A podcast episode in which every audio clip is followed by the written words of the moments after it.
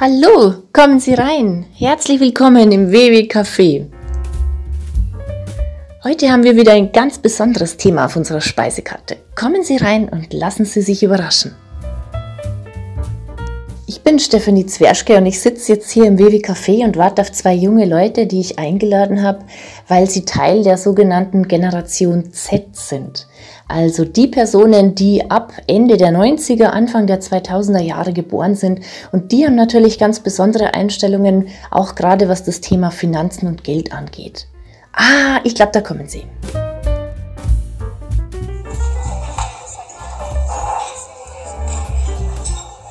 Servus Daniel, hallo Laura, schön, dass das mit dem Treffen im Babycafé geklappt hat. Wie geht's euch? Mir geht's blendend, danke. Ja, ja. schön ja. zu hören. Hm. Dir geht's auch gut, das ist toll. Ich will mich ja heute mit euch über das Thema Generation Z und Finanzen unterhalten. Und ihr seid beide sogenannte Gen Zs, also die Personen der Generation Z. Und äh, die Definitionen sind sich da ja nicht ganz einig, wann diese Generation beginnt. Aber grob gesagt ist es so Ende der 90er, Anfang 2000er Jahrgang, die Geburtsjahrgänge. Und äh, ihr seid also unsere Digital Natives sozusagen, die mit der technologischen Errungenschaft einfach wie selbstverständlich aufwachsen. Fühlt ihr euch als Gen Zs oder fühlt ihr euch da eingeordnet? Fühlt ihr euch da angesprochen? Also ich muss ganz ehrlich sagen, Digital Natives ja, definitiv. Also dass man mit dem aufgewachsen ist, aber ich darf jetzt nicht direkt sagen, dass ich mich 100% dazu zähle. Also das ist so 50-50. Okay, warum zählst du dich nicht dazu? Hast ja. du da konkrete Ansätze? Ja, es, es gibt schon sehr viele, die einfach anders ticken als ich, also obwohl die gleich alt sind. Und ja, und deswegen, ja, es ist einfach nur so ein Gefühl. Es gibt jetzt nicht direkt Fakten, mhm. aber es ist ein Gefühl, genau. Mhm, Laura, bezeichnest du dich als Gen Z? Würde ich ehrlich gesagt nicht, weil ja. Sagt dir inhaltlich nichts sozusagen. Nee, jetzt nicht wirklich. Okay, du bist und hineingeboren und äh, das war's. Ungefähr. Genau. okay. Also angeblich zeichnet sich die Generation Z dadurch aus, dass für euch Sicherheit und Nachhaltigkeit ganz wichtig ist. Und das hat ja die Greta Thunberg, ist ja der Vorreiter in dieser Geschichte und hat dem Ganzen auch ein Gesicht gegeben. Wie ist es da bei euch? Also es ist eine Einstellung, Nachhaltigkeit, wie definiert ihr das für euch?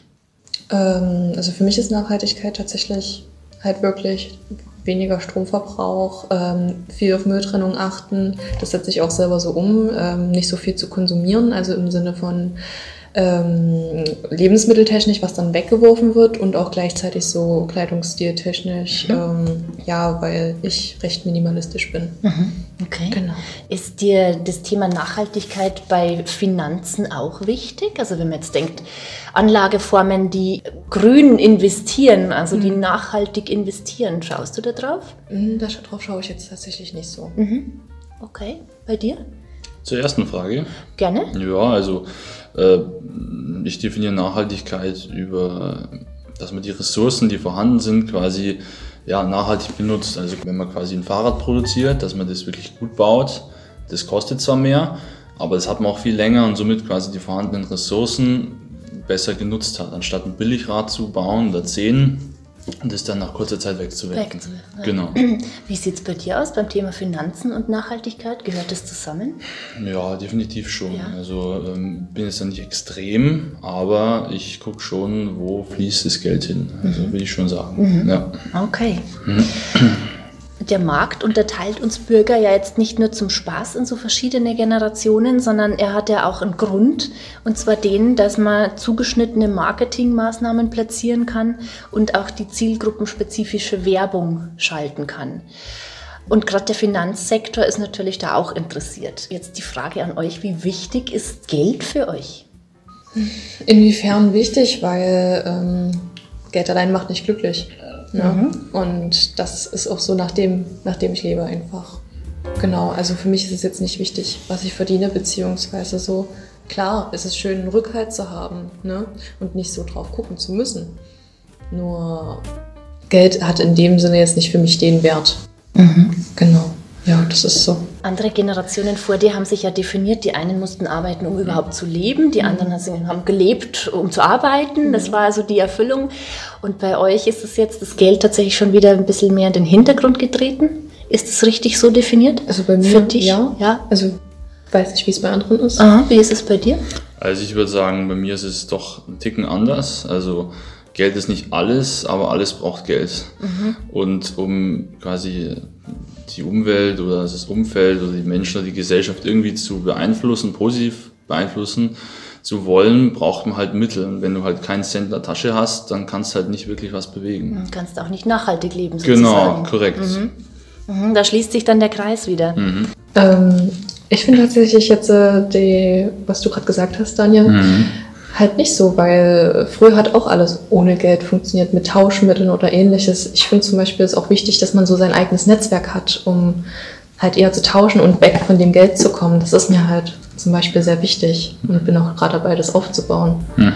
Wie wenn du jetzt zum Beispiel jemanden kennst, der Maler ist, der vielleicht eine Kfz-Werkstatt hat oder alles irgendwie sowas in die Richtung, ne? Dann fragt man doch eher die Person und du kannst ihm auch gleichzeitig wiederum was Gutes tun. Ne? Das ist doch noch mal menschlicher dann in dem Zusammenhang, als wenn man alles bezahlt. Weil so das Geld soll im Kreis bleiben. Ja. Und aber auch wiederum nachhaltiger und somit sind die Ansätze ein bisschen ähnlich, Ja. auch wenn das Thema Geld einen anderen Wer- Stellenwert hat bei euch. Okay. Ja, ihr kommt beide aus jeweils anderen Seminaren gerade hier in Raubling und ihr sprecht, ich weiß nicht, ob ihr es jetzt getan habt, aber man spricht gerne mal über die typischen Vermittlertypen bei uns, ja, wie die sein müssen. Und wenn ihr jetzt jemanden sucht, der euch zum Thema Finanzen und Anlageformen berät, ähm, wie muss sich dieser Mensch verhalten, dass er für euch glaubwürdig rüberkommt? Also ich mache mal ganz kurz ein Beispiel. Ich selbst kenne mich jetzt mit den Serien oder den Games oder der Sprache der Generation, in der ihr euch befindet, nicht wirklich aus, weil meine Kinder sind noch zu klein, als dass ich jetzt da reinkommen würde und ich selber bin aber aus, einer, aus einem anderen Jahrgang. Das heißt, wenn ich mich jetzt auf die Ebene begebe und sage, ich nehme Elemente eurer Sprache bewusst her, um euch zu beraten, kommt es bei euch gut an oder klingt es eher einschleimend? Also ich finde schon eher, dass es dann ein bisschen einschleimend wird, wenn ich ehrlich bin. Genau, ja. Also das ist zumindest meine Meinung in dem Wie Zusammenhang. müsste ein Mensch mit dir reden, dass du ihm vertraust? Mm, Ich denke, das kommt tatsächlich auf den Menschentypen wiederum an. Es gibt ja die, die dann eher so etwas kühler sind, beziehungsweise nicht so emotionsvoll. Ich zum Beispiel bin ein sehr emotionsvoller Mensch. Und ich finde es halt schön, wenn mir jemand einfach empathisch gegenüber ist, so komplett emotionsgeladen.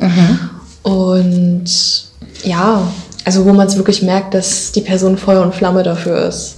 Ne? Also das ist mir halt zum Beispiel sehr wichtig. Die Authentizität einer Person Ja. nicht verstellen. Genau, also wirklich, dass der Charakter dahinter und nicht nur dieses Verkauf ähnlich oder irgendwas ist, sondern halt wirklich dieses Authentische. Er muss natürlich oder sie muss natürlich Wissen vermitteln. Also es Ja, muss das- natürlich ja, schon klar. ein, ein gebildeter oder in dem Bereich eben ausgebildeter Mensch sein. Ähm, auf welcher Ebene begegnet ihr euch da? Lässt du dir was sagen, also erklären von jemandem, so professormäßig? Oder muss der mit dir auf einer Ebene liegen? Wie ist das, was sagt dein Gefühl? Also ich finde beide Ebenen gut auf jeden Fall. Ich merke aber, dass ich mir das eher annehme, wenn jemand so ein bisschen auf meiner Wellenlänge ist. Dann ist das für mich nochmal mehr zum Aufnehmen so leichter. Und, ja, Glaubwürdiger. genau. Wie geht's dir da? Wie muss jemand sein, der dich berät, dass du ihm dann auch vertraust? auf das äh, mit diesen äh, Jugendwörtern, was du ja vorhin gerade erwähnt hast, ähm, finde ich überhaupt nicht gut, weil ich selber jemand bin, der diese Wörter absolut nicht benutzt. Äh, Zähle mich überhaupt nicht dazu. Ähm, ja, mag ich einfach nicht. Ja, kommt nicht gut bei mir an. Und ja, wie muss er halt sein? Also jung und dynamisch, sage ich mal, vom Wirken her, muss aber nicht jung sein. Also ich kenne sehr viele Leute, die sind etwas äh, älter. Ja, aber wenn die quasi so frisch wirken, dann ist das perfekt. Genau. Ist mir sogar fast ein bisschen lieber, als wie wenn er noch ganz, ganz jung ist. Genau. Dass er ein bisschen Erfahrung mitbringt. Also Ja. die brauchst du schon, um ihm dann auch zu glauben. Ja, definitiv. Genau. Okay.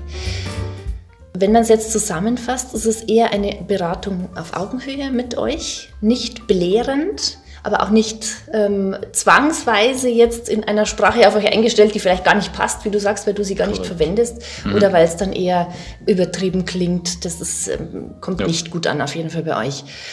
Ich habe mal das gelesen, dass jemand sagt, ihr wünscht euch einen Coach, der euch zur Seite steht. Würde das das Ganze treffen? Ja, also ich würde schon sagen, also da wären wir jetzt wieder, das Wort Coach benutze ich schon mal nicht so gern. Also ähm, ich sage da immer so, ähm, ja, man kann Coach benutzen, es gibt andere Wörter, aber ja, ich würde das bejahen. Ja, definitiv. also das, ja, was es ausdrücken soll, Ja, da- ja. dem stimmst du zu. Definitiv, Aha. 100%. Und bei dir? Da schließe ich mich komplett an. Okay. Also das Wort Coach benutzt ihr nicht, das ist ja eine Ausbildung praktisch, das ist ja ein Ja. Name einer fertiggestellten Ausbildung. Ähm, was würdet ihr dazu sagen? Gibt es noch keinen Namen? Genau. Okay, also das heißt, die, äh, den Beruf des optimalen Finanzberaters für die Gen Z, den müsste man erst noch benennen. Ja, da gibt es noch genau. kein Wort dafür. Okay, ihr beide steht jetzt noch am Anfang des Berufslebens. Welche Themen stehen jetzt bei euch aktuell im Fokus? Also womit, wenn man mit euch spricht, auch gerade jetzt in finanzieller Hinsicht oder als Finanzberater, womit kann man bei euch punkten? Also, Also ich finde das Thema Altersvorsorge sehr, sehr wichtig. Also wirklich sehr, sehr wichtig. Das habe ich jetzt auch erst so seit diesem Jahr mitbekommen. Vorher hatte ich auch nichts gemacht gehabt selber und wusste auch so rein gar nichts darüber. Ich dachte so, ja, okay, das passt schon alles so. Und ja, dann kam so ein bisschen die Realität und da muss was gemacht werden. Und das finde ich einfach wichtig, gerade für unsere Generation, dass es weitergegeben wird. Und wenn du aufs Thema Altersvorsorge gehst, was ist innerhalb dieses Bereichs für dich wichtig? Ist es die, das Risiko, der Ertrag? Ist es die Nachhaltigkeit, um nochmal zum Anfangspunkt zu kommen? Was, worauf legst du da deinen Fokus? Mhm, Unter anderem auf den Betrag, weil wir wissen ja nicht, wie hoch es noch geht. Was ist Geld später mal wert? Ne? Und es soll ja jeder wirklich dann auch gut davon leben können. Es ist ja jetzt nicht der Sinn der Sache, dass jemand lebt wie eine arme Kirchenmaus. Ne? Genau, das ist halt für mich wichtig. Auch gleichzeitig klar, Nachhaltigkeit auch. Ne? Und dass es sicher ist. Sicher. Genau. Also du möchtest schon den Ertrag natürlich, aber du möchtest auch gleichzeitig die Sicherheit. Genau. Okay, ist es bei dir? also ich würde mich dem anschließen. Also Altersvorsorge sehr wichtig. Es ist aber auch, muss ich sagen, sehr schwierig, ähm, gerade weil sie eben noch wirklich weit, weit weg ist. Ähm, aber und dann halt im Thema Altersvorsorge würde ich auch sagen, die Sicherheit. Ähm, gerade weil, also weil wenn ich jetzt irgendwie, wenn es um Erträge geht, dann quasi, also, dafür, also ich finde, die Altersvorsorge ist jetzt nicht das, wo ich sage, dann mache ich jetzt hier voll Rendite und mache das große Geld. Ähm, Altersvorsorge ist für mich einfach, ja, ich habe einen gewissen Betrag X, der einfach zum Leben reicht und den will ich dann halt 110 Prozent auch haben, wenn es dann soweit ist. Ja. Genau. Okay. Muss man ja leider Gottes sagen, schließt sich fast ein bisschen aus. Gell? Sicherheit und Erträge machen ist im Moment etwas schwieriger, aber definitiv geht dahin die Richtung bei euch. Mhm. Okay, super.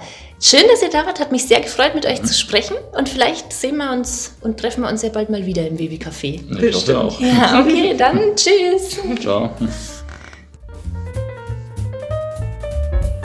Ja, das waren also die beiden, der Daniel und die Laura, beide Mitglieder der Gen Z, wobei sie sich beide nicht so bezeichnen. Und wir haben ganz klar gehört, wo ihr Fokus liegt, nämlich auf Sicherheit, auf der Altersversorgung und doch auf der Nachhaltigkeit, auch wenn sie es beide ein bisschen anders definieren. Aber mit Sicherheit ein guter Ansatz, um ein bisschen ein Gefühl dafür zu kriegen, wie man mit den Leuten dieser Generation sprechen muss. Ja, ich räume dann hier auch auf und hoffe, dass wir uns beim nächsten Mal wieder treffen im WW Café.